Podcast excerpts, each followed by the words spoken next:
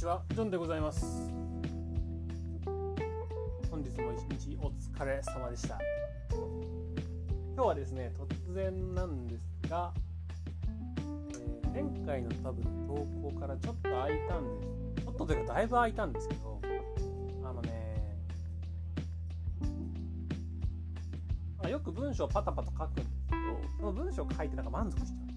その人に全く話してないけど自分の中で見て満足するっていうのがあったんですけどこれってもしかしてなんか録音したら意外といけるんじゃないのというかなんかね割と僕喋る方が多分得意なんですよ。喋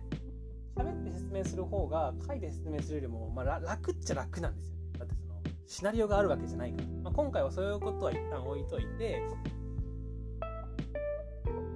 ちょっとですね、えーなんタイトルはですね題して暗記の使い方。カードの解像度を上げようというタイトルでお話ししていこうと思います。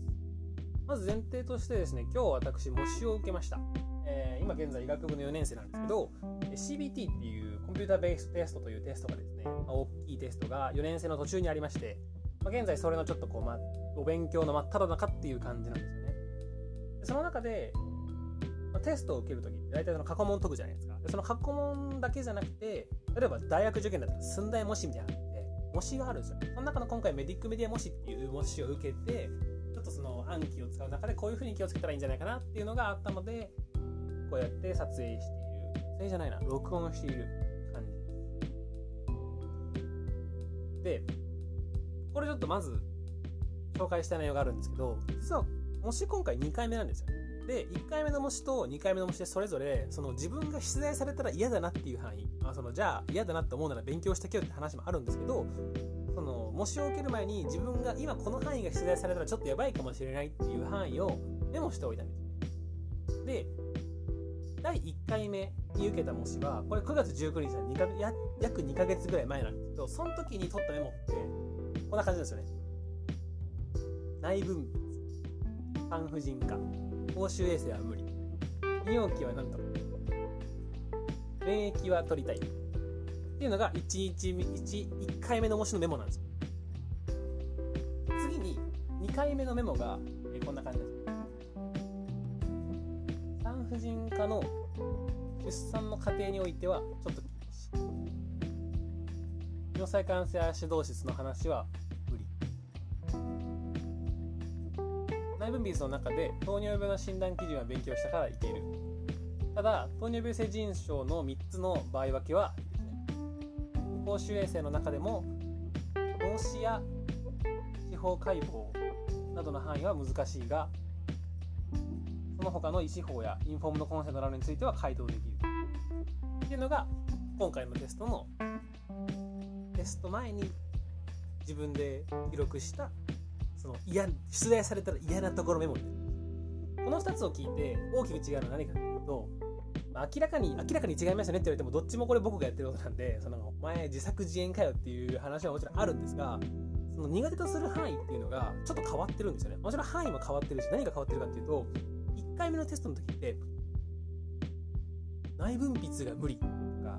公衆衛生が無理っていう風に科目単位で無理って言ってたんですよ。でも今回2回目2回目の模試の前に書いたメモっていうのはそのどこどこ例えば内分泌っていう範囲の中でも糖代謝っていう部分でなおかつその糖代謝の糖尿病の中でも糖尿病性腎症、まあ、まあならこれはもはや腎臓とかの話になってくるんですけどとか網膜症の話ってなったら眼科の話になってくるんですくるんですけどっていうふうにすごい細分化というか細かくなってるんですよ。でこれがまさにあ多分僕の中で苦手領域っていうものの解像度が上がったんだなっていうふうに判断しました。で、まあ、こういうとこういうなんかその解像度が上がったっていうのを見ると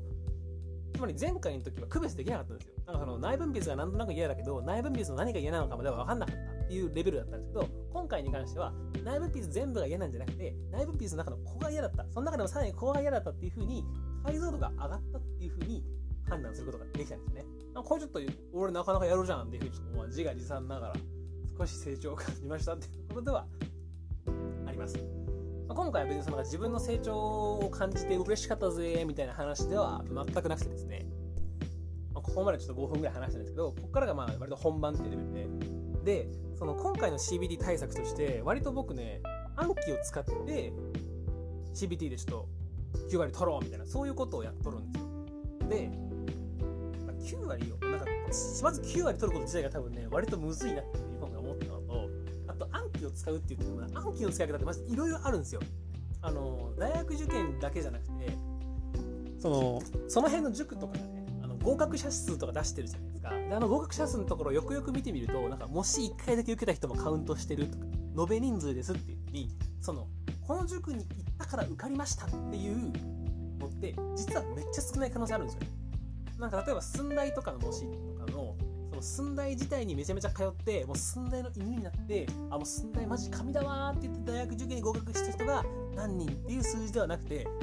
なんかみんな受けてるし母数高いからとりあえず俺も寸大模試受けてみっかとか言って寸大模試受けた人の中で何人受かったかっていうのも含まれてる。んですよっていう感じで暗記に関してはぶっちゃけ暗記使いましたって言ってなんかそ1日に1枚だけ見てましたって言いながら別に9割取った人も暗記使ったって言えるんですよ。いうところあるんですけど僕の中では割と自分の勉強法のメインに据えてやっていこうかなっていうふうに考えてたわけですよ。まあそんなことはありながらじゃあ暗記を使っていく時にはその自分の暗記を使うっていう方法が果たしてその90%到達の目標とどれぐらい近いのかとか全然違うことしてるのかっていうのを判断する必要があるんですよね。独りよがりで俺マジ暗記毎日やってるの楽しいああしこしことか言いながら暗記やってる分には多分90%届かないんですよ。なので、まあ、模試解いた時にあここが多分違ったから次はこういうところを見直していこうっていうふうに見直す必要があるわけですね。で今回はそれに関してもやはり解像度っていう言葉がキーワードになってくると思っています。はい。じゃあ暗記のキーワード暗記の解像度を上げようという話をここからしていきます。今日はですねなんか解像度って言葉たくさん言ってるんですけどまずですね、え皆さんお手を拝借。右手と左手を1回ですね、え、上に向けてみてください。あなたの右手には、まあ、暗記デッキが載ってる暗記デッキが載ってると思う。暗記デッキの解像度があると思ってる。左手にはその模試とか、まあ、QB もしくは CBT で問われる問題の解像度が載ってると思う。でまあこの両手を上げ下げすることによって解像度がこっちの方が高いとかこっちの方が低いっていうことを今からお話ししていきます。右手には暗記があります。左手には模試があります。模試とか QB があります。で例えば、えー、暗記の解像度が模試の解像度より高い場合。この場合って問題解けるんですなぜならば暗記でやってることの方が解像度が高いから。逆のパターン。模試の方が解像度が高い場合。この時って問題解けないんですよ、まあ、逆なんで当たり前です。当たり前ではないかどういうこと？例えば、まあ、なんか解像度が高い低いと言っても全然わけわかんないと思うんで一回具体例を出してみると例えばあの再生不良貧血っていう病気あるじゃないですか。あるじゃないですかって言われたらなんかまあ医学生じゃない人が聞いてたらなんかそんな病気があるのかって感じだと思うんですけど、まあ、そんな病気があるんですよね、まあ、どういう病気かどういう病気かを説明するのが難しいかも。しれないこれぞまさに解像度。まあ、再生不良筋変どういうことかというと,、えーと、骨髄の中にある骨髄の中にはです、ね、造血管細胞っていうのがありまして、まあ、そいつが球を作っとるんですよ。で再生不良貧血っていうのは骨髄の中にあるその造血管細胞ちゃんが死んじゃうわけですよ。でまあ血球が作れなくなるんで半血球現象って言ってその末梢とかで血球がなくなるっていう現象が起きるわけですよね。っていうのがあるんですよ。で例えば再生不良性貧血っていう言葉のなんかその病気のキーワードとして脂肪髄化っていうのがあるんですよね。これ何かっていうとその骨髄の部分見た時に本来だったら血球があるはずのところが脂肪で覆われてるんですよ。まあ脂肪組織が見えるんですよあの核の隅核が隅っこに置えられて白い丸々とした細胞があるみたいな脂肪細胞がいっぱいあるっていうことをやったんですよ。その時に今僕骨髄の中にって言ったんですけどこれ何で見てると思います？例えば再生不良貧血再生不良性貧血矢印脂肪髄化。っていうふうに覚えてる人がいたとしましょう。その時に例えば問題でこう聞かれたとしましょう。再生不良性貧血の骨髄生検では何が見られる私の中では、まあ、もしくは私仮にその暗記作ってる人の中では再生不良性貧血矢印脂肪髄化しかなかったつまり脂肪髄化っていう所見が何の試験で見られるのかっていうところが及んでなかったんですよ。だから骨髄制限ってやるときに迷うんですよ。あれ？再生不良性貧血矢印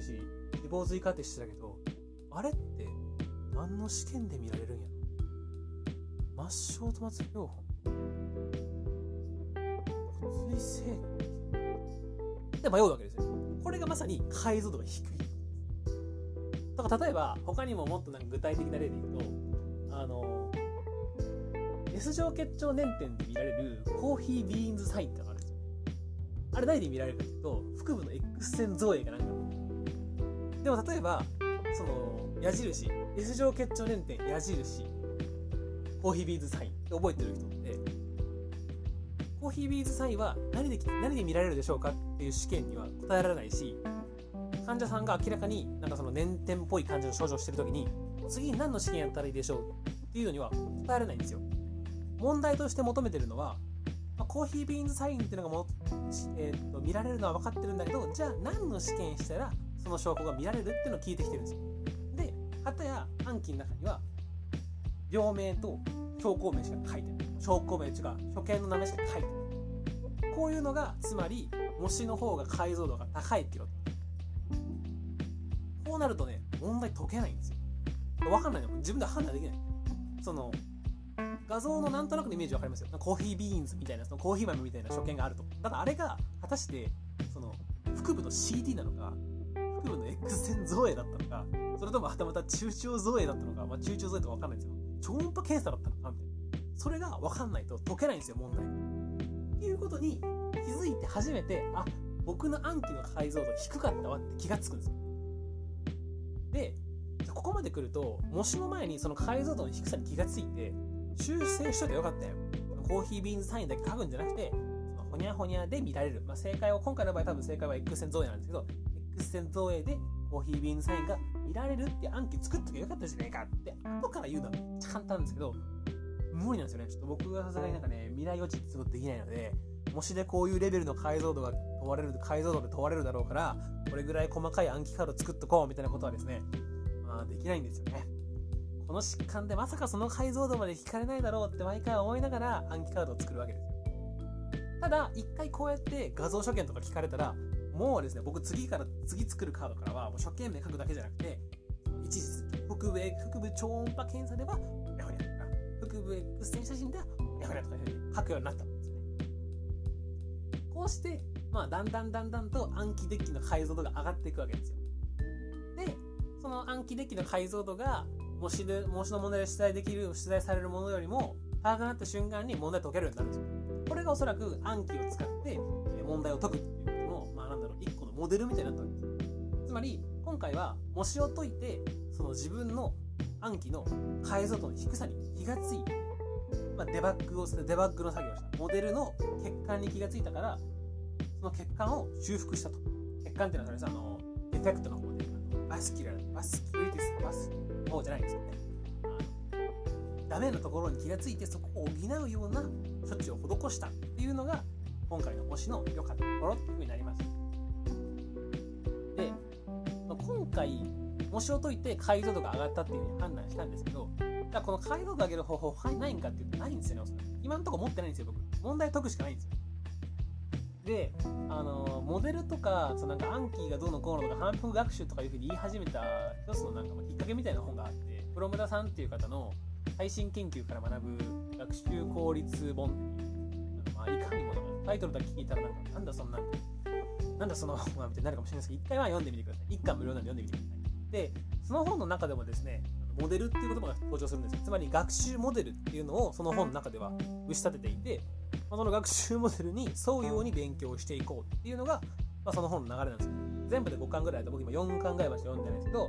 まあ、その中のだいぶなんかすごい解像度高いなっていうふうに思ってます。で、その本の中でもですね、実は、まあ、論文が紹介されてるんですけど、1巻から始まって、もうどんどんどんどん論文出てくるんですよ。もうなんかもう次から次へとも誰々さんの何年やった論文って出てくるんですけど、その論文が出てくるたびに解像度上がってるんですよ。だから、ついついなんかね、僕錯覚しちゃうんですよね。あ、なんか、学習モデル上げるの意外と簡単なんだなでもね、そんなことないんですよ。プロモタさんもおそらくその学習効率本作るっていう風になった時に作ると思って読んだのかどっちなのか分かるんですけど作ってる時にねおそらく1個の論文を読んではあ今回の論文は俺の学習効率のモデルをアップグレードするにはちょっと足りんかったまた読んではあ足りんかった読んでは足りんかったっていう風に言い続けてあようやく一つのちょっと学習効率のモデルをアップグレードできるような論文の知見に出会ったっていう風になって本が出来上がるわけですよで僕らはその完成形を見てるのでああなんて解像度を得るのは簡単なんだっていう風についつい錯覚しちゃったんだなという風に思いましたなんでこのフロムダさんが論文読んで解像度を上げるっていうのと同じようにおそらく暗記を行っていく中で解像度を上げるのももう同じなんですよね。問題解きまくってこの疾患だったらこれぐらいの解像度でできる。この疾患だったらこれぐらいの解像度で解けるっていうのをひたすらひたすらやり続けていくしかないデバッグの作業を繰り返していって自分の暗記デッキをさらにさらにアップグレードさせていくっていうことしかおそらく暗記を使って CBD 対策をするってことにはならないんじゃないかなっていうふうに思っていますはい。ちょっとここまで15分ぐらい話していたんですけどここでまあ最後になりますね。暗記そのものが悪いのか模試で点数が取れなかった、まあ、今回の場合は80%っていう点数しか取れなくて、まあ、90%には到達しなかったわけですよね。そうなった時に暗記っていうその媒体が悪いのか自分の解像度が低いのか低いっていうのが悪いのかどっちなんでしょうそのどっかのマッチこのスキャンリスビしか忘れましたけどなんか人を責めるんじゃなくてシステムを責めろみたいな方がありましたけど暗記そのものが悪い。つまりこの場合は暗記っていう学習方法そのなんか、えー、例えば暗記は長期記憶をメインでやるようなもんなんで試験前日に暗記作って勉強するわってのは向いてないんです。よとかその CBT っていうテストそもそものそもそもに合ってないマッチしてない勉強法かもしれない暗記これがその暗記その暗記そのものが悪いっていうのはこういうことです。逆に後者。自分の解像度が低い場合それは自分が使いこなせないのが悪いんです。じゃあどういう風な結果が出ればあなたがあなたの使い方が悪いってなるでしょうか？どういう結果が出れば暗記が悪いってなるんでしょう？かこれ多分ね今の僕の中では使ってみないと分かんないんですよおそらく、まあ、結果としてこうやってこう解像度を上げていく中で上げていったけれども届かなかったってなったらああ向いてないんかなっていう風にはここにおそらくねなんか暗記を使う覚悟みたいなのがいるんじゃないかなっていう風に思いますね、まあ、暗記じゃなくてもいいんですけどその自分のやってる学習方法を信じ抜く覚悟。それでいかなるその不利益が生じよう不利益が生じようともその勉強法で自分ではやるんだっていうふうに信じてその方法を進める。これは多分ねなんかすげえ覚悟がいるんじゃないかなっていうふうに今すごいなんかバクバクして。例えばね結果としてその CBT90% が取れようが取れまいがまあ取れなかった時の話をしましょうでねその時にあやっぱね僕暗記使ってみたんですけど CBT で高得点取るには向いてないですよみたいなこれはね残念ながらね言えないんですよねで逆に取れたからって言って暗記を使えば CBT で高得点取ると簡単ですよみたいな。簡単ではないな。CBT 高得点取れますよみたいな。言えない。どっちも言えないんですね。もう袋小路。何も言えない。理由は簡単です。あなたは、例えば別にこれ暗記じゃなくてもいいんですけど、あなたがやってる勉強法ってそれだけじゃないですよ。例えば僕やったら、暗記やってるっていうのを同時並行とか、まあ、同時並行もしくは、えー、ちょっとずらして、メリフォを見たりとか、授業を聞いたりとかあとはなんかちょろっと USMLE のアンキングかじってみたりとか、えー、マイクロバイオロジーのスケッチマイクロを見てみたりとかそういうふうにいろんな勉強法をかじって今の僕の知識っていうのがあるわけでその知識が CBT っていうその自分がたまたま出てきた320問に照らし合わせた結果9割が取れた取れなかったってただそれだけの話なんですよなのでその今例えば僕がやってるやってる方法で十何日までやり続けて取れたとしても取れなかったとしても何も言えないんですよね。っていうことはあらかじめ知った上で進めていけばいいんじゃないかなっていうふうにも今回ることができました。まあ、そういうなんかいろんな学ぶことがあったので今回の模試っていうのは、まあ、今の段階ではまだちょっとこう、まあ、受けてよかったのかなっていうふうになってます。これがもしね前日とかにこれ分かっちゃったらやばいんですよね。前日にこの解像度の低さかっていう風に気が付くことを考えればまだ十何日間はね解像度上げる期間残ってるんで、まあ、その期間全力で解像度上げていこうという風に思いますそれではちょっと長くなってしまったんですがこんな感じで今日の、ジョンが何か言いたいようです。を終わりにしようと思います。それではまた。あじゃす